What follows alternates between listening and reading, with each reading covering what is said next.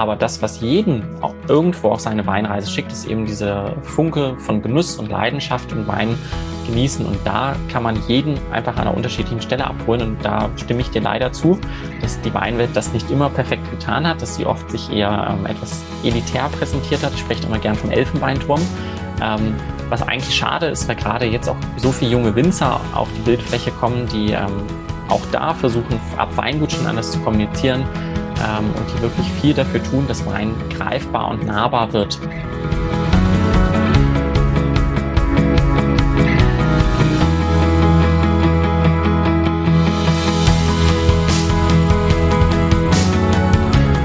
Herzlich willkommen zum Winzer Talk. Ich bin Daniel Bayer und das ist der Podcast zur Website wein-verstehen.de.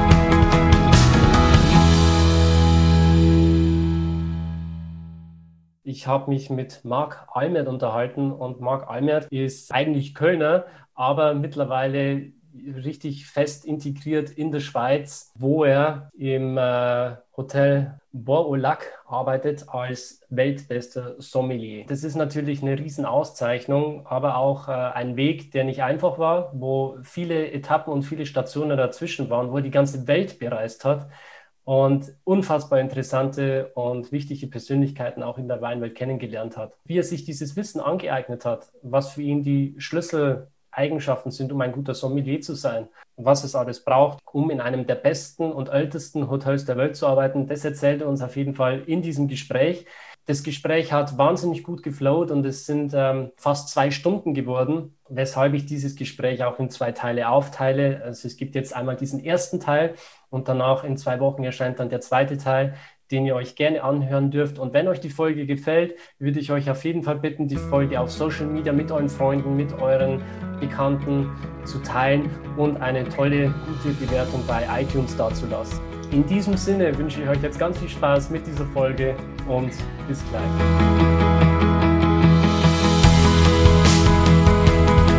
Ja, hallo meine Lieben. Nachdem wir das letzte Mal Maximilian Wilm hier auf dem Podcast haben, hatten, ähm, den besten Sommelier Deutschlands, habe ich mir gedacht, naja, jetzt hole ich mir den besten Sommelier der Welt. Man muss ja immer so eins draufsetzen. Und deswegen ist heute Marc Almert hier. Servus, Marc. Servus, Daniel. Danke für die Einladung. Sehr, sehr gerne. Ich freue mich, dass du da bist. Ähm, Marc, ähm, mir hat es ja damals schon, ich bin ja damals schon vom Glauben abgefallen, als ich gehört habe, wie, wie jung ähm, Maximilian Wilm noch ist. Aber als ich dann gesehen habe, dass der ähm, weltbeste Sommelier gleich noch jünger ist, habe ich mir gedacht, Daniel, äh, was machst du eigentlich falsch? Marc, du bist jetzt 29, oder? Genau, ja. Nicht mehr lange, aber noch darf ich mich noch unter 30 nennen. Genau, Jahrgang 91. Ähm, ich glaube, du, du sitzt jetzt gerade in der Schweiz, oder? Genau, ich bin äh, seit etwas über vier Jahren in Zürich zu Hause, ähm, wo ich im Büro Lack arbeite. Das ist ein relativ klassisches Grand Hotel in Zürich mit angeschlossenem Weinhandel. Ähm, und davor war ich zuletzt in Hamburg, habe aber in Deutschland in verschiedenen Ecken gearbeitet. Genau. Also wir werden jetzt gleich zwei verschiedene Loops aufmachen in diesem Gespräch. Zum einen auf jeden Fall das Boolac, wo ich ein bisschen tiefer einsteigen möchte und zum anderen, wie man mit 29 schon der beste Sommelier der Welt wird. Ähm, vielleicht fangen wir trotzdem nochmal an bei dem Punkt, wie man denn in so jungen Jahren schon so erfolgreich sein kann. Ja? Ähm, da würde mich natürlich mal interessieren, wie für dich diese Weinreise begonnen hat, weil du musst ja dann eigentlich schon in sehr jungen Jahren ins Weinglas gefallen sein. Genau, ich komme äh, ursprünglich aus Köln. Ich bin eine Kölsche Jung, äh, also eher mit Bier groß geworden als mit Wein. Ähm, Bier, ich komme aus der Oberpfalz. da waren aber eure Gläser, glaube ich, etwas größer als bei uns in Köln. Bei dem Moskau, ja. Und tatsächlich war es so, dass ich ähm, relativ früh dann mit der Schule fertig war und in der Zeit natürlich überlegt habe, was kann ich gerne machen, was macht mir Spaß. Und ich bin immer gerne gereist, ich habe immer gern gegessen, habe aber erst gedacht, ich gehe Richtung äh, Physik und wollte eigentlich anfangen, ähm, Luftfahrzeuge, also sei es Raumschiff oder Flugzeuge, sowie auch Autos zu designen. Ähm, habe dann schnell gemerkt, dass ich in Physik und Mathe ganz okay bin, aber ganz okay reicht nicht wirklich, um in dem Beruf äh, tätig zu werden. Ich habe mich dann eben zurückbesinnt auf was ich gerne mache, Menschen kennenlernen, Sprachen sprechen, reisen, essen und habe gedacht, Mensch, geh doch mal ins Hotel. Äh, und habe dann mal ein paar Praktika gemacht, das erste mit 14 und dann äh, mich weiterentwickelt Richtung Ausbildung, habe dann Hotelfachausbildung gemacht und habe bis dahin eigentlich keinen Alkohol getrunken. Es gab auch so eine schöne Szene kurz vor meiner Ausbildung, wo ich mit meinem Vater im äh, Restaurant war und er sagt, Mensch, Marc, jetzt probier doch mal den Wein, du musst das ja bald verkaufen. Und ich sagte, nein, Papa, das stinkt für mich, ähm, das schmeckt mir nicht, warum soll ich das trinken?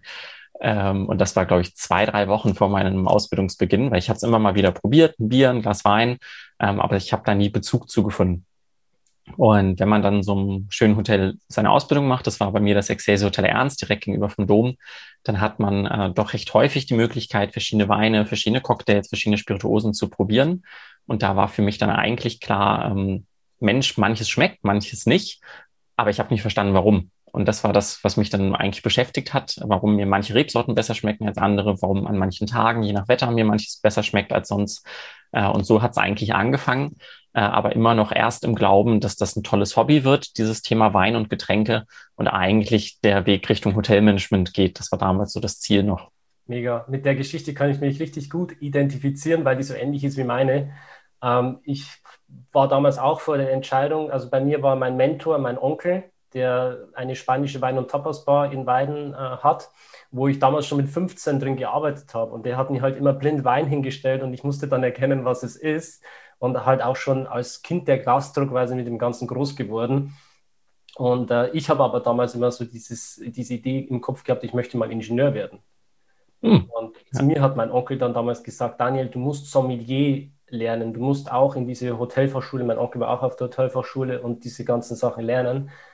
Und für mich, ich wurde damals irgendwie so, ich weiß nicht, wo es herkam, aber ich hatte diese Idee im Kopf, wenn ich was werden will, wenn ich mal richtig Geld verdienen will, muss ich Ingenieur werden. Und dann habe ich mich äh, nicht auf das konzentriert, was ich liebe, sondern auf das, was vielleicht später mal das meiste Geld und die meiste Sicherheit bringt. Und das war dann der Beruf des Ingenieurs.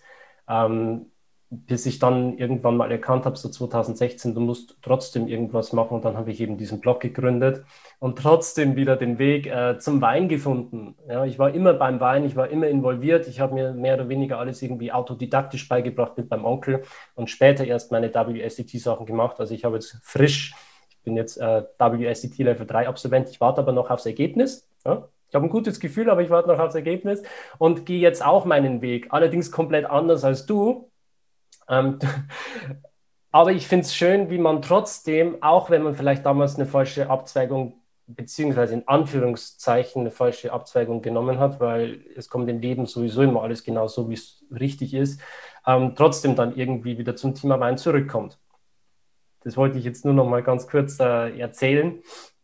Ähm, bei dir war es dann jedenfalls so, du hast dich quasi gegen dieses Physikstudium entschieden und ähm, hast diese Liebe für diese Genusswelt entdeckt, wo du gesagt hast, wow, es gibt eine, eine Welt, in der Menschen verkehren, die es lieben zu genießen, die es lieben zu reisen, die gerne an schönen Orten sind. Äh, es sind die Menschen, die diesen Wein ausmachen, die diese Geschichten transportieren, wenn sie in ein Glas Wein reinriechen, die etwas vom Terroir erzählen können. Und so hast du dann, glaube ich, damals auch Blut geleckt, oder? Und bist rein in diese Welt. Genau, also eines dieser, wir haben schon gefragt, so was ist der erste Wein, an den Sie sich erinnern können? Und eines der Proben, die mir wirklich hängen geblieben sind, wir hatten ähm, Excelsior so eine alte Verkostungsstube noch aus dem 19. Jahrhundert unten im Weinkeller und hatten da eine Verkostung mit Egon Müller ähm, und mit äh, Herrn Zimmington aus dem Durotal, also Portweingebiet, und haben, äh, die haben jeweils Vertikalen ausgeschenkt. Und ähm, ich hatte eigentlich Berufsschule, aber meine Chefsommelier war mir wohlgesonnen und hatte mir verraten, dass da diese Probe am Nachmittag ist. Und dann war ich zufällig auf der Probe statt in der letzten Berufsschulstunde ähm, und durfte damit helfen beim Service und diese Weine auch mitprobieren. War dann, glaube ich, 18 oder 19 und ein Großteil dieser Weine war doppelt, teilweise dreifach so alt wie ich damals und in meinen damaligen Augen ja nur vergorener Traubensaft. Ähm, und das war aber so lebendig und so charaktervoll, was da im Glas war, dass mich das wirklich ein Stück weit überfordert hat. Äh, zumal man dann ja denkt, man muss da vor seiner Chefsommelier jetzt groß einen erzählen von starker Säure und ausgeprägte Zitrusaromatik. Äh, und die Theresa, damals Rockosch, jetzt Stenzel, ähm, ist eine ganz tolle, weil sie hat dann mir die Gläser hingehalten und hat gesagt, Marc, das ist der Kartoffelkeller bei Oma und das ist der Frühling. Äh, und mit dieser doch sehr einfachen Beschreibung ähm, habe ich es dann auch als junge Azubi nachvollziehen können. Und das war dann eines der Momente, wo ich wirklich dachte, okay, das ist doch was ein ganz spannendes Thema, das solltest du dir vielleicht doch nochmal im Hinterkopf behalten. Ähm, habe mich dann aber eben doch noch nicht ganz getraut, weil es ähnlich wie du, ja gut, wenn du jetzt im Restaurant bleibst, Kellner, hm, ist das wirklich das, was alle von dir wünschen, was vielleicht auch das ist, was du 45 Jahre machen willst, bleib mal auf deiner Management-Schiene und bin dann Richtung ähm, Food and Beverage Management, also die, das ist die Teil der Direktion, die sich um alles kümmern, was gastronomisch im Hotel ist, äh, von der Minibar bis hin zum Sterne-Restaurant und habe da ein ganz tolles Training machen dürfen, wo ich fünf Praktika in äh, fünf verschiedenen Häusern in Deutschland machen durfte, wirklich von Ostsee bis Baden war alles mit dabei, jeweils drei Monate, jeweils eine andere Abteilung, sowohl an der Front, wie es so schön heißt, also sprich da, wo man am Gast steht, als auch mehr im Administrativen und habe da gemerkt, dass eigentlich der äh, Teil am Gast äh, mir deutlich mehr Freude gemacht hat als die administrativen Tätigkeiten. Und einer dieser Praktika war in Wiesbaden, äh, was ja im wunderschönen Rheingau liegt. Und dort gab es einen ganz, ganz tollen Chefsommelier, den Sebastian McLachlan Müller, der äh, mich dann äh, bei ein, zwei Gläsern Riesling gefragt hat, ob ich nicht nach diesem Trainee zurück zu ihm kommen möchte. Und das war eines der besten Entscheidungen, weil dann durfte ich mich mit ihm äh, um den Weinkeller in der Ente kümmern, ein Restaurant, was einen sehr historischen Weinkeller für Deutschland hat, mit vielen alten Jahrgängen, Riesling damals, viele alte Burgunder, äh, viele reife Bordeaux. Äh, und Sebastian war dann derjenige, der mir als meiner ersten Sommelier-Stelle, ich war dann Junior Sommelier und der war mein Chef Sommelier, wirklich beigebracht hat, ähm, was es überhaupt heißt, Sommelier zu sein. Wir waren in Teildienstpausen oft auf den äh, ganzen Weingütern im Rheingau, da gibt's ja etliche, sind auch manchmal auf die andere Seite vom Fluss, also sprich nach Rheinhessen gefahren. Äh, und das war wirklich eine total prägende Zeit. Und dann war es eigentlich um mich geschehen, dass sie sagte, okay, jetzt bleibe ich wirklich bei diesem Weinthema. Äh, und er war dann auch so derjenige, der mich ähm, indirekt zwang, doch auch mal ein paar Wettbewerbe oder Prüfungen zu machen, weil er sagte, ist ja schön, dass du das hier so mit so viel Leidenschaft machst, aber in Deutschland brauchst du dann doch irgendwann noch mal einen Schein in der Hand dafür. Ja, ähm, ich stelle mir das jetzt trotzdem auch äh, als eine sehr prägende Zeit, eine nicht immer ganz einfache Zeit vor, weil jeder, der schon mal in der Gastro gearbeitet hat, weiß, dass das nicht immer irgendwie so Däumchen drin ist, sondern da geht es auch richtig ab und man muss äh, wirklich Leistung bringen, auch in der Nacht. Das ist ein knochenharter Job. Ähm, auch wenn man es vielleicht nicht so vermutet, weil ein paar Gläser zum Gast zu bringen, das, ja, macht man ja so nebenbei. Aber wenn du mal 30 Tische hast oder so und alle gleichzeitig kommen, ich glaube, dann weißt du, was, was los ist. und dann hast du dir quasi gedacht, neben dieser harten, anspruchsvollen Zeit kannst du mal äh, so ein paar Wettbewerbe machen. Ne? Man hat ja Zeit.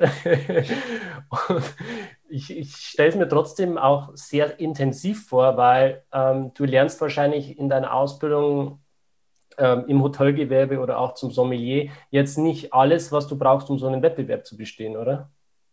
Genau, also ihr habt es ja mit dem Max schon besprochen. Die meisten Sommelier-Wettbewerbe haben so drei Säulen. Äh, Verkostung von Produkten, nicht nur Wein, sondern auch Biere, Spirituosen, Sake und Co. Ähm, Service, also dekantieren, Champagner öffnen etc. und dann eben noch Wein verkosten, äh, Entschuldigung, Weintheorie und alles, was dazugehört, also auch Käse, Zigarren, andere Getränke. Ähm, und manches davon hat man in der Ausbildung, aber je nach Wettbewerb eben nicht in der Tiefe. Deswegen fängt man meistens mit einem Jungsommelier-Wettbewerb an. Das war bei mir auch so. Das war der Jungsommelier-Wettbewerb der Chaîne de Rotisseur. Das ist ein Genießer- und Gastronomieverband in mehreren Ländern. Und da war es so, dass die, du machst einen nationalen Wettbewerb und wenn du den gewinnen solltest, darfst du zum internationalen Finale.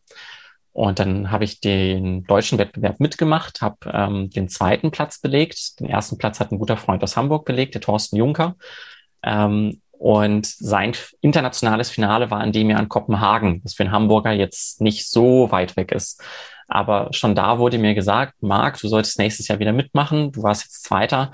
Nächstes Jahr ist das internationale Finale in Adelaide in Australien. Und das, das war natürlich. Hier, genau. Adelaide Hills. Äh, da kommen ganz viele tolle Rieslinge, Shiraz und Cabernets und vieles weitere her. Ähm, und das war für mich dann so die Motivation.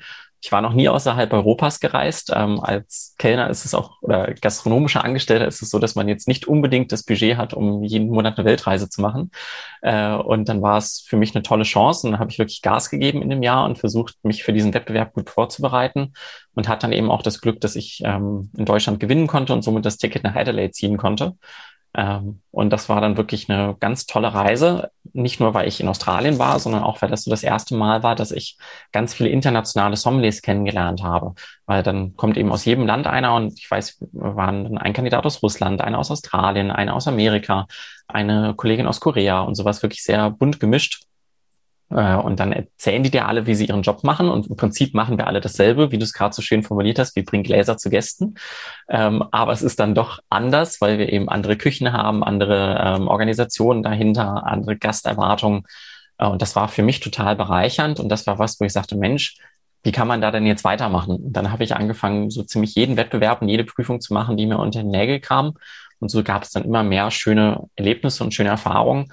Und diese schönen Erfahrungen durch die Weinreisen, durch die Begegnungen, sowohl mit den Sommelier-Kollegen, aber auch mit den Winzern, die man dann macht, das war eigentlich das, wo man sagt, okay, dafür musst du zwar manchmal nachts nach dem Service noch da sitzen und Karteikarten lernen, ähm, aber das macht es doppelt und dreifach wieder wett. Hm. Bietet sich das dann an, wenn man sagt, man hat jetzt einen Wettbewerb abgeschlossen, gleich den nächsten zu machen, weil man ja eigentlich das Wissen quasi noch parat hat und dass man dann wie in so eine Art Flow reinkommt? Genau, also ich glaube, ein guter Vergleich sind die Tennisspieler, die haben ja auch mehrere Wettbewerbe im Laufe des Jahres und da ist es ja auch so, wenn dann einer eine Verletzungspause hatte, dann merkt man wirklich, er hat Schwierigkeiten wieder reinzukommen. Ähnlich ist es auch beim Sommelier-Wettbewerb. Du bist dann irgendwann in so einem Flow, sowohl was ähm, Wissen angeht, weil manchmal überlappt es. Es gibt halt spezifische Wettbewerbe, die nur um ein Land gehen, aber es gibt eben auch generelle Wettbewerbe. Ähm, und wenn du dann zum Beispiel schon einen Wettbewerb gemacht hast, der nur um Deutschland geht, einen, der nur um Spanien geht, einen, der nur, um Südafrika geht, und dann gehst du zu so wie einer Meisterschaft, wo dann mehreres drankommt, dann hast du das quasi schon mal erledigt und kannst dich auf die anderen Themen konzentrieren. Und du hast auch irgendwann so einen Rhythmus für dich gefunden, ähm, wann du lernst, wie du lernst, ähm, wann du vielleicht mal auf eine Stunde Schlaf verzichten kannst und wann nicht. Ähm, und das ist eben auch wichtig, dass man da wirklich sich wie beim Sportler ähm, da seinen Plan schmiedet und wirklich gut vorbereitet. Hast du so einen, einen, Tipp für mich jetzt beispielsweise? Ich, ich habe jetzt WSCT Level 3, äh, habe jahrelang in der Gastronomie gearbeitet. Mit welchem Wettbewerb ich jetzt mal starten könnte für den Beginn? Also ich finde, ein ganz toller Wettbewerb in Deutschland ist der vom Deutschen Weininstitut. Ähm, bei der ist gerade, wenn, also viele haben beim Wettbewerb immer Bühnenangst ähm, und da hat man erst ganz am Ende das Thema vor anderen Arbeiten. Ähm, bei der Wettbewerb vom Deutschen Weininstitut dreht sich nur um deutschen Wein. Das heißt, man hat ein überschaubares Themenfeld, was man vorbereiten muss. Das aber in einer sehr, sehr großen Tiefe. Aber deswegen ist das ganz gut zum Anfang und ist zur Hälfte immer Theorieprüfung. Also kriegst dann zum Beispiel Multiple Choice. Was heißt das, wenn auf dem Etikett steht in Barrique gereift oder in welchem Anbaugebiet ist diese Lage oder welcher Winzer macht diese Lage? Ähm, oder wie ist diese Rebsorte entstanden. Und zur Hälfte hast du immer einen Flight von Weinen ähm, und musst die dann anhand einer Liste zuordnen. Also auf der Liste steht in der Regel, welche Weine das sind. Das sind so neun Gläser, glaube ich, pro Flight. Aber du musst dann eben zuordnen, welcher Riesling kommt jetzt aus der Mosel, welcher aus der Rheingau, welcher ist wie reif, welcher ist wie süß. Ähm, oder bei den Rotweinrebsorten geht es dann auch um ungewöhnliche Rebsorten wie Akolon oder Cabernet Cubin, ähm, was dann eben doch seltener probiert wird. Und erst am Ende gibt es dann einen Teil, der öffentlich stattfindet, wo dann die besten fünf von denen in der Regel 40 dann das öffentliche Finale vor Publikum bestreiten. Ähm, aber eben beides erstmal kann man da quasi für sich arbeiten an seinem Tischchen und zweitens ist es ein überschaubares Feld, ist das, finde ich, ein guter Wettbewerb zum Starten. Ähm, und wenn man da dann Blut geleckt hat, dann gibt es ganz, ganz viele weitere, wo man weitermachen kann. Und äh, gibt es da irgendwie so Prüfungsunterlagen oder irgendwie ein Skript, wo man lernen kann? Irgendwelche Unterlagen? Gibt es da was? Genau, also das Tolle ist ja, dass inzwischen fast jedes Land eine gute Gebietsweinwerbung hat. Äh, und auch das Deutsche Weininstitut hat da ja einige Bücher und auch einige Infos auf der Website, wo man sich wirklich tief ins Thema deutsche Weine einlesen kann. Finde ich auch für jeden hilfreich, der in der deutschen Gastronomie arbeitet, wenn er nicht an so einem Wettbewerb teilnimmt. Ähm, also auch meine Chefin, die Theresa damals eine Ausbildung hat gesagt, als deutscher Sommelier, lerne erstmal Deutschland, lerne dann die anderen internationalen wichtigen Länder wie Frankreich, Italien, Spanien. Äh, und dann kannst du nach und nach den Rest lernen. Aber baust dir halt modular auf und fang nicht an, links und rechts mal was zusammenzupicken, weil dafür ist die Weinwelt dann ähm, doch so groß, dass man sich dann schnell verliert. Okay, also man muss sich quasi schon seine Sachen äh, selbst holen, aber es gibt quasi Unterlagen, aber die muss man sich selbst holen, sozusagen. Genau, ja. Also gerade beim Wettbewerb kriegt man in der Regel, man weiß ungefähr, worum es geht. Ähm, bei den meisten Wettbewerben, gerade auch wenn man mit Kollegen oder Kolleginnen spricht, die den schon mal gemacht haben. Ähm, und dann eben auch gerade in Hamburg zum Beispiel habe ich mit Max und mit Thorsten viel zusammen auch trainiert für die diversen Wettbewerbe. Dann hat man so eine Gruppe, wo man dann merkt, auch wenn Neuerungen passieren, zum Beispiel jetzt hat der VDP relativ neu die Sektstatuten rausgebracht. Ähm, das ist dann zum Beispiel, wo man sich sagen würde, Mensch, hast du gesehen, da gibt es eine neue Regel, schau dir das an, die und die Weingüter machen mit, damit, wenn dann so eine Frage kommt, man eben vorbereitet ist. Hm. Ich habe richtig Bock, das zu machen. Wann, wann findet das wieder statt oder weißt du das? Der vom DWI, ich weiß es ehrlich gesagt nicht. Die war früher oft so zum Jahresbeginn. Das haben sie diesmal logischerweise nicht gemacht. Deswegen würde ich behaupten, im nächsten Frühjahr. Aber vielleicht ziehen sie es auch ein bisschen vor. Ich äh, google das jetzt mal kurz nebenbei.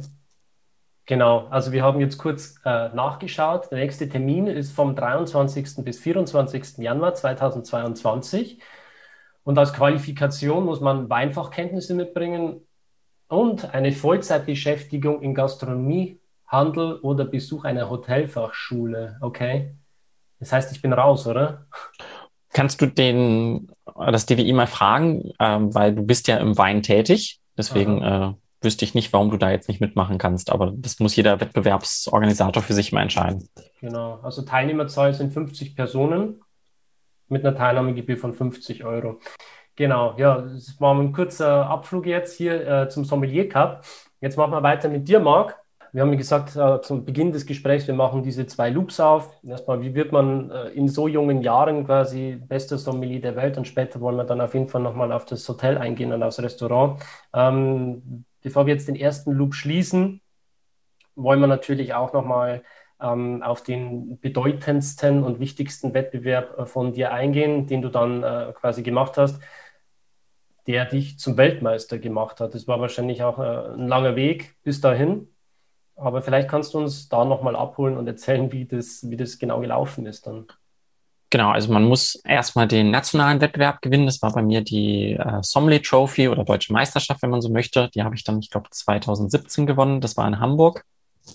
Ähm, und dann ist man qualifiziert äh, und weiß, okay, du kannst zum nächsten internationalen Wettbewerb. Das ist bei uns dann entweder die Europameisterschaft oder die Weltmeisterschaft. Ähm, beide finden normalerweise in drei Jahreszyklen statt. Heißt, es ist immer mal unterschiedlich, wo man dann zuerst antreten darf. Und da ist es so, dass das eine relativ große Vorbereitung mit sich zieht. Deswegen braucht man da so ein richtiges Support-Team. Also ich hatte dann einen Nationaltrainer, ähnlich wie im Fußball. Das war bei mir der Frank Kemmer, ähm, der erste in Deutschland, der Master Sommelier wurde und der auch selber Vize-Europameister einst geworden ist. Ähm, wurde generell sehr viel unterstützt von der Deutschen Sommelier Union rund um den Präsidenten Per Holm. Wir hatten da so eine kleine Trainingsgruppe, wo zum Beispiel auch der Joe Wessels drin war. Das ist der beste Sommelier Südafrikas, der aber in, ja, genau. super, auch der ist so nett. Genau. und der ist auf meine Südtirol-Reise kennengelernt. Ja. Und der Joe ist in Mannheim zu Hause und deswegen hat das toll gepasst, ähm, weil wir eben dann, es ist eben leichter, wenn du jemanden hast, der gerade dasselbe durchmacht wie du. Und dann waren wir eben viel zusammen unterwegs bei so furchtbaren Ausflügen wie in Belgien, sich durch die Brauereien trinken und klassisches belgisches Essen probieren müssen. Also wirklich äh, sehr, sehr leidvoll. Ähm, aber hat dann eben auch ein Team um sich herum. Also ich arbeite ja, im Borolac, im Pavillon und da mein Vorgänger und Chef, also derjenige, der vor mir Sommelier war und jetzt Restaurantleiter ist, ist der Aurélien Blanc, der selber aus dem Burgund kommt. Und der ist 2018 bester Sommelier der Schweiz geworden. Ähm, das heißt, wir wissen beide, was man braucht und was man so alles durchmacht, wenn man sich für einen Wettbewerb vorbereitet. Das heißt, er hat mir dann auch oft nach dem Service noch einen Flight Spirituosen eingeschenkt, den ich erkennen musste, oder hat mir dann immer mal, wenn er was entdeckt hat, irgendwelche Theoriefragen an den Kopf geschmissen.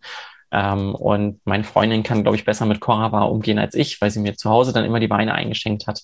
Und so hat man da wirklich ein komplettes Team von Support um sich rum weil man während dieser Vorbereitung zwar in meinem Fall normal 100 Prozent auch arbeitet, äh, im Pavillon. Aber man hat eben auch wirklich jede freie Minute eigentlich geht es um diesen Wettbewerb und man macht viele Reisen, aber auch die sind oft bereichernd. Also ein Bootcamp äh, im wahrsten des Wortes, wo ich war, war in Kanada. Das war dann wirklich 6.30 Uhr morgens ging es mit Yoga los und zog sich dann bis abends 22 Uhr durch mit Verkostung. Also schon Bootcamp, aber eben auch da wieder viele internationale Kollegen um einen rum. Ähm, eine Vorbereitungsreise führte mich nach Kyoto ähm, wo gerade der beste Sommelier Asiens und Ozeaniens gesucht wurde. Und dann konnte ich da eben den Wettbewerb verfolgen, so von der Seitenlinie. Wie ist das? Wie gucken die Juroren? Ähm, wann wird welcher Stift wo auf dem Klemmbrett schnell bewegt, dass man sich mal an diese Atmosphäre gewöhnen kann? Und war gleichzeitig für mich das erste Mal in Japan zu sein. Und gerade das Thema Essen ist da ja Wahnsinn. Also ich habe tatsächlich Schwierigkeiten, Sushi zu essen. Ich mochte das noch nie sehr. Ähm, aber in Japan ist das doch nochmal eine ganz andere Nummer. Ähm, generell das Thema Fisch äh, und Meeresfrüchte. Aber eben auch die ganze Kultur, die da nicht nur um Sake und um Bier und Whisky besteht, sondern auch das Thema japanische Weine, ähm, kann man, glaube ich, nirgends so gut im Moment verkosten wie in Japan. Und das war wirklich eine total bereichernde Reise, auch wenn es eigentlich Trainingsreise äh, war. Hm. Und so hast du dann quasi deine Erfahrungen gesammelt, äh, jetzt nicht nur theoretisch, sondern auch wirklich praxisnah. Du warst dort, du hast die Sachen gesehen und ähm, das hat dich dann letzten Endes ja, das hat dir dann quasi letzten Endes das Wissen gelehrt, um äh, ja, dich diesem äh, Wettkampf zu stellen. Genau, weil ich glaube, beim Wein ist es, ähm, es ist nicht immer einfach, weil es eben eine riesige Weinwelt ist. Aber ich glaube, das, was es ausmacht, ist ja das ähm, tatsächliche Erleben. Und weil Wein, mein alter Chef in Wiesbaden hat mir gesagt, das ist ein verbindendes Element. Es verbindet sowohl Genießer, aber es verbindet auch viele Themen. Also sei es Kulturgeschichte, sei es Geografie, ähm, sei es Politik manchmal eben auch, warum ist da, äh, warum gibt es zum Beispiel in Macau in den Restaurants viele portugiesische Weine. Ähm, das ist ein Beispiel und da gibt es einfach viel in der Weinwelt, was es zu entdecken gibt und man kann es auch authentischer dem Gast wiedergeben, wenn man schon mal vor Ort war. Deswegen ist so mein Lebensziel, jede Weinregion der Welt zu besuchen. Der einzige Kontinent, der im Moment noch fehlt, ist Südamerika, aber natürlich gibt es noch viele Regionen, die mir fehlen. Ähm, aber das macht eben wirklich Spaß und ist was, wo man selber auch für sich jenseits seines Berufs als Mensch wahnsinnig viel mitnimmt. Und wie du richtig sagst, ist das dann auch das, was einen zum, äh, zur Weltmeisterschaft führt. Da ist es so, dass die immer woanders stattfindet. Ich hatte Glück, sie war in Antwerpen, also relativ nah bei mir. Warum ist das für mich Glück, wo ich doch so gerne reise? Weil du bist in deinem gewohnten Klimaumfeld, also du fällst nicht vom Winter in den Sommer zum Beispiel. Äh, du bist in deiner gewohnten Zeitzone und kannst dich somit recht schnell da einleben. Und es waren da 66 Kandidaten aus 63 Ländern, also eine relativ große Runde. Und es ist dann wie bei anderen sportlichen Wettbewerben, dass du eine K.O.-Runde hast. Also alle 66 machen das Viertelfinale. Dann kommen in dem Fall 19 ins Halbfinale. Und dann kommen drei ins Finale, ähm, was dann eben vor Publikum stattfindet. Das heißt, die Juroren, die da auf der Bühne sitzen, waren alle noch lebenden Weltmeister ähm, und so Koryphäen wie Jancis Robinson, äh, was ich vorher gar nicht mitbekommen hatte. Und als die auf einmal vor mir stand, sieht man auch in dem Video ganz schön, wie mir alles aus dem Gesicht fällt. So, oh Madam, what can I do for you? Ähm, und noch ein paar andere Master of Wines und wirklich eine krasse Jury, wo man als junger Sommelier doch äh, ordentlich zittrige Hände kriegt. Äh, dann sitzen da noch so etwas über 1000 Leute im Publikum, es im Theater stattfindet und 10.000 war noch mal im Livestream. Ähm, also es ist was, wo man auch viel sich mit dem Thema Bühnenangst beschäftigt vorher, ähm, damit man da dann sich auf seinen Job konzentrieren kann und einfach halbwegs ruhig verkosten und arbeiten kann. Und ähm, das ist wirklich eine total spannende Erfahrung. Jeder, der da mal reinschnuppern möchte, es gibt zwei Möglichkeiten auf YouTube. Eins ist ein sechs Minuten Video und für die Hartgesottenen gibt es auch die dreieinhalb Stunden Version vom kompletten Finale. Könnt ihr euch überlegen. Was muss ich da eingeben bei YouTube? Ähm, ASI Best Sommelier of the World ähm, und dann kommen eigentlich die Finals und dann entweder eben die lange oder die Kurzversion. Mhm. An der Stelle möchte ich nochmal kurz einen anderen Loop öffnen. Und zwar hast du gerade diese, diese Angst beschrieben, die man dann hat, wenn man sich so vielen Menschen stellt. Und gleichzeitig hast du vorhin in diesem kanadischen Bootcamp schon mal das äh, Thema Yoga angeschnitten. Und ähm, jeder, der mich kennt, weiß ja, ähm, dass ich mich sehr viel mit Meditation beschäftige. Also ich äh, meditiere seit zwei Jahren regelmäßig jeden Tag. Und äh, meine Freundin ist Yogalehrerin, also ich mache schon sehr lange Yoga und ähm, äh, bin äh, zertifizierter Breathwork-Coach, Atemcoach und Meditationscoach. Also ich unterrichte das auch. Und ich weiß natürlich, wie wichtig das ist, diese äh, Routinen in sein Leben zu integrieren, um einfach eben gelassener zu sein, um in seiner Mitte zu kommen, um fokussiert zu sein, um die Dinge auf den Punkt zu bringen. Und deswegen würde ich jetzt gerne mal von dir wissen, wie ja, diese Dinge dein Leben bereichern und was du alles von diesen Dingen tust, um erfolgreich zu sein. Ja, ähm, jetzt werde ich dich wahrscheinlich etwas enttäuschen nach der Vorrede, weil Yoga habe ich immer mal probiert, aber nie wirklich Zugang zugefunden. Ähm, aber ich finde es wichtig, dass man regelmäßig was Körperliches tut und sich vor allen Dingen mit seinem Körper stark auseinandersetzt. Ähm, und das habe ich alles angefangen zu lernen noch zu Abiturzeiten, weil ich da relativ viel Theater gespielt habe. Ähm, und ich habe Theater gemacht, so in der Schule, was ein eher klassisches Ensemble-Theater war. Ich war auf einer britischen Schule, da macht man halt sowas wie Shakespeare-Stücke, die man Wort für Wort aufsagen muss. Das fand ich okay, aber das hat mir nicht so viel Spaß gemacht wie Workshops, die ich nebenbei gemacht habe, die rund ums Thema Improvisationstheater gehen. Äh, das kennt der ein oder andere vielleicht aus dem Fernsehen von der Schillerstraße. Das sind dann diese Spielchen, wo man irgendwelche Wörter mit einbauen muss oder äh, gewisse Regeln in seinem Spiel abarbeiten muss, aber doch im Prinzip mit den Kollegen und Kolleginnen auf der Bühne sehr spontan agiert. Und da das dann noch gruseliger sein kann als normales Theater, wo man sich gut vorbereiten kann, beschäftigt man sich da viel mit dem Thema Bühnenangst und wie gehe ich mit Atem um, weil jeder kennt das, wenn du dann auf der Bühne stehst und zack, Spotlight on you. Äh, auf einmal hat man diese Schnappatmung, wodurch man dann sehr unruhig spricht. Auf einmal machen die Hände Sachen, die man vielleicht nicht erwartet oder der Fuß fängt an zu wippen. Und das sind Sachen, die man bewusst kontrollieren und übersteuern kann. Das klappt aber nur, wenn man da in sich ruht und gewisse ähm, Dinge wie zum Beispiel eine Meditation vorher tut. Mhm. Und die Meditationstechniken, die ich da in diesen Workshops gelernt habe, ist was, was ich bis heute mache, regelmäßig. Ähm, sei es auch auf der Arbeit, wenn man weiß, Mensch, wir sind heute eigentlich zwei Kollegen zu wenig, haben aber das Restaurant gefühlt überbucht. Äh, dann hat man da auch manchmal so einen Anspall von Panik vorm Service. Aber wenn man dann kurz in sich geht und einen ruhigen Moment sucht, ähm, dann hilft einem das eben Ruhe zu bewahren. Und es hilft gerade vor so Prüfungssituationen. Und es ist ähm, wirklich wichtig, dass man da mit sich selbst ehrlich ist und sich selbst eben auch bewusst diese Ruhemomente sucht. Also eines der wichtigsten Dinge für mich vor der WM waren, ähm, zwei Wochen vorher war ich in Österreich im Vorarlberg, das ist hier von Zürich nicht weit weg, und habe eine Woche wirklich in so einem Spa-Hotel mitten in schneebedeckten Bergen zwar ein bisschen Theorie gelernt, aber sonst nicht viel, war viel im Spa, wir waren viel wandern, haben viel Fettwiener getrunken und Schnitzel gegessen und haben wirklich äh, uns entspannt und äh, da haben viele das sehr komisch gefunden, aber es war was, was mir geholfen hat. Und zwei andere Dinge, die mir da sehr helfen, ist einmal Velo oder auf Hochdeutsch Fahrradfahren. Äh, ich fahre immer mit dem Velo zur Arbeit ähm, und gerade wenn man dann zurückfährt nach Hause abends nach so einem Restaurantservice, wenn einem da die kalte Luft ins Gesicht weht, finde ich, ist das was, wo man gut nochmal kurz den Tag Revue passieren lassen kann, ihn damit aber auch abschließt, also so ein Ritual, wo man seinen Arbeitstag dann abschließt, ähm, damit man dann danach wirklich im wahrsten des Wortes im Feierabend ist. Und das andere ist das Thema Schwimmen. Ähm, gerade hier im Sommer in Zürich kann man wunderschön in den ganzen, äh, also im See, aber auch in den ganzen kleinen Kanälen und Flüssen schwimmen oder in anderen Freibädern. Ähm, das ist in Hamburg, wo ich vorher gelebt habe, nicht immer so möglich, aber da war es dann eben das Hallenbad, ähm, wo man dann für sich mal was ganz anderes tut und einfach den Kopf frei macht. Mhm. Einfach in diesen Moment eintaucht, wieder im Augenblick ankommt. Ich möchte vielleicht noch mal kurz was zum Atem sagen um das vielleicht noch ein bisschen greifbarer zu machen für die Leute, die immer so sagen, das ist so Geschwurbel, das, da können sie nichts damit anfangen. Jeder, der sich mal beobachtet, wenn er in einer Situation ist, wo er Angst hat, der stellt fest, so, der Atem wird schneller, ähm, vielleicht wird einem heiß oder kalt, es bildet sich Schweiß auf der Haut und mit dieser Atmung, die immer schneller wird, kommt man in so eine leichte Hyperventilation rein und das kann sich bis zur Panikattacke ausweiten wo man das Gefühl hat, man bekommt keine Luft mehr, obwohl man eigentlich richtig heftig atmet. Und diese autonomen Prozesse, die können wir nicht steuern. So, wir können nicht steuern, ob sich Schweiß auf unserer Haut bildet. Wir können nicht richtig steuern, ob es uns friert oder uns heiß ist. Das passiert einfach. Und ähm, auch diese Gedanken, die dann im Kopf kommen, die passieren einfach. Aber was wir steuern können, das ist immer unser Atem.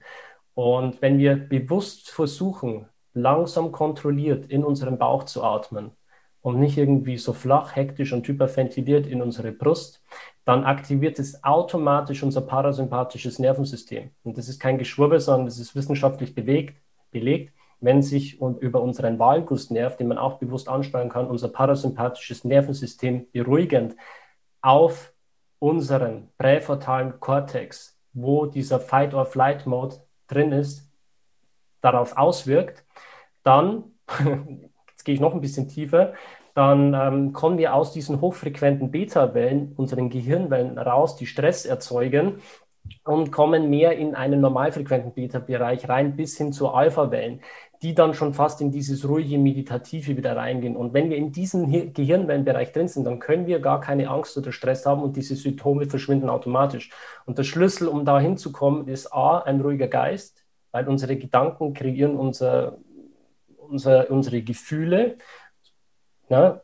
Also wenn du permanent im Flugzeug sitzt und denkst, du hast Angst, jetzt runterzustürzen, abzustürzen, dann kreierst du Bilder in deinem Kopf und dein Gehirn kann nicht mehr unterscheiden, ob das jetzt real ist oder, oder nur fiktiv, weil unser Gehirn kann das nicht. Ähm, oder du findest einen Schlüssel über den Atem, ne? weil der eben äh, aktiv unseren Körper dann wieder regulieren kann. Wenn du langsam und bewusst atmest, dann wirst du auch ruhiger. Da gibt es äh, verschiedene Atemtechniken, die ich auch unterrichte um da äh, wirklich auch zu profitieren davon. Also das wollte ich jetzt einfach nur noch mal kurz sagen im Podcast. Ähm, Mache ich jetzt nicht allzu oft, aber ich finde mit dir float das Gespräch gerade so schön und es gibt wenige Menschen, die dafür auch wirklich offen sind. Und auch wenn du jetzt vielleicht noch nicht den Weg so zu Yoga gefunden hast, das ist überhaupt nicht nötig. weil wichtig ist es, eine Beschäftigung zu finden, bei der man voll im Moment ankommt. Und wenn es für den einen das Spazierengehen ist, dann ist es für den Spaziergehen, für den anderen ist es Schauspiel, für den anderen ist es Tanz und für anderen ist es Wein. Und auch Wein ist eng verbunden mit dem Thema Achtsamkeit. Weil wenn ich nämlich an einem Weinglas rieche, dann kann ich nur das erkennen, was ich in mir selbst schon gefunden habe. Wenn ich noch nie an einem Apfel gerochen habe und ich habe diesen Geruch nicht in mir abgespeichert, dann kann ich den auch nicht im Wein finden. Und das ist genau das, was das Thema Achtsamkeit auch ausmacht. Genau, da, da stimme ich dir absolut zu, weil ich werde oft gefragt, ja, wie erkennen Sie denn all diese Dinge?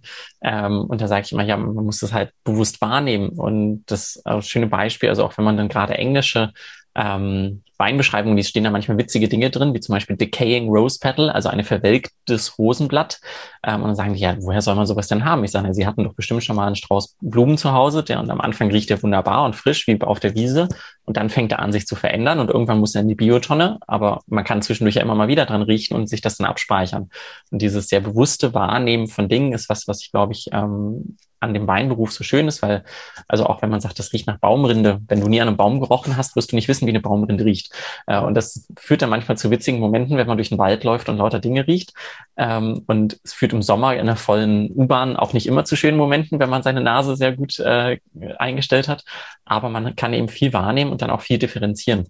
Hm. Aber dann sind wir doch eigentlich schon wieder beim nächsten Thema, oder? Das eine ist, die Dinge bewusst wahrzunehmen und abzuspeichern. Und das andere ist dann zu bewerten, schmeckt mir dieser Geruch, mag ich den oder nicht. Und wer sagt überhaupt dir als Person, schmeckt dir das oder schmeckt dir das nicht? Triffst du diese Entscheidung bewusst oder ist es irgendwas aus deiner Kindheit oder irgendeine Konditionierung, die dich dazu bewegt, zu sagen, das schmeckt mir oder schmeckt mir nicht? Genau, ähm, weil das sind auch, ich habe immer wieder Gäste, die das Gefühl haben, wenn da jetzt der Sommelier kommt äh, in so einem tollen Restaurant, dann müssen sie da ähm, dann dürfen sie nicht zeigen, dass sie keine Ahnung von Weine haben oder wenig Ahnung.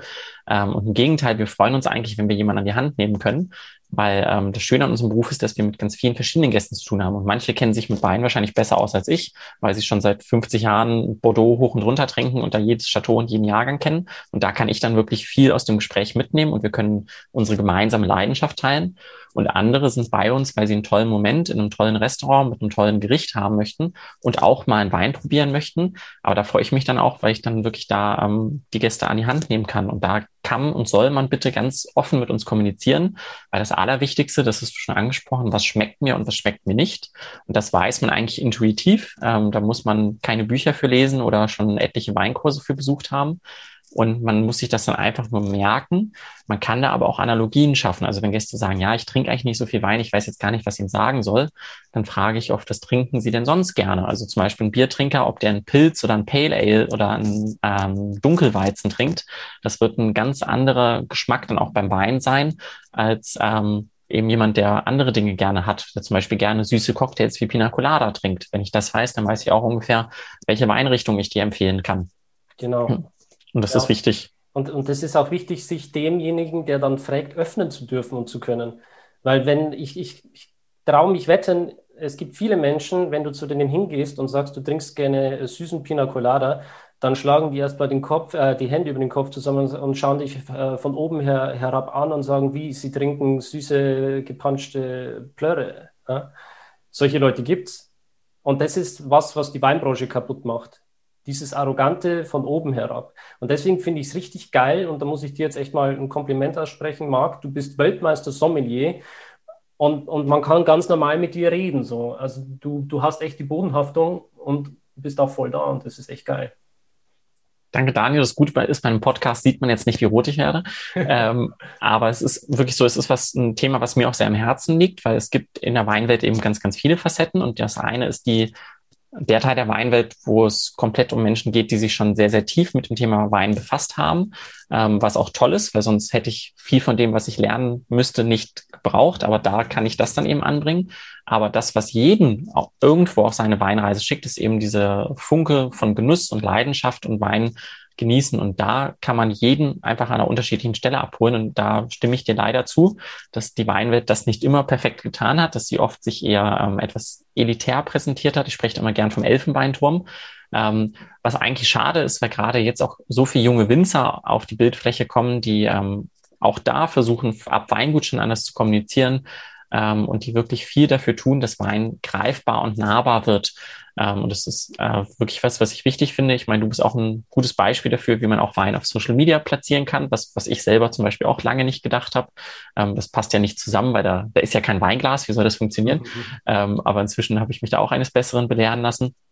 Aber ich glaube, es ist einfach wichtig, dass man Wein als Genussmittel präsentiert ähm, nicht als Rauschmittel, ähm, sondern wirklich als Genussmittel und dass man etwas zeigt, dass das in einer gesunden Menge ähm, eben so viel mitbringt an Geschichten, an interessanten Menschen, an wunderschönen Orten, ähm, dass man wirklich da Spaß mit haben kann und das genießen kann, äh, ohne dass man das Gefühl hat, ich muss da vorhin eine ganze Bibliothek für lesen. Aber das Schöne ist, dass da immer mehr nachkommen, auch in der Weinwelt, die diese Türen aufstoßen ähm, damit da eben dann viele folgen können. Weil ich glaube, Wein ist was, wo jeder dran Spaß haben kann. Man muss sich einfach nur dran trauen. Genau. Kann ich nur eins zu eins so unterschreiben. Und ähm, ja, das Wein, also Wein ist klar ein Genussmittel, aber er berauscht natürlich auch. Das darf man auch nicht vergessen. Ähm, nicht zu viel davon schnabulieren. Also ich werde jetzt dann äh, in Kürze auch ein sehr interessantes Gespräch nochmal mit dem Autor Grimm haben, der ein Buch rausgebracht hat, äh, Wein ist gesund der legt dann wirklich auch nochmal ähm, recherchierte, fundierte Zahlen, Daten, Fakten da, warum Wein wirklich gesund ist. Habe auch schon ähm, mit anderen Leuten hier auf dem Podcast Gespräche gehabt, wo es über die Historie vom Wein kam, dass Wein früher Medizin war.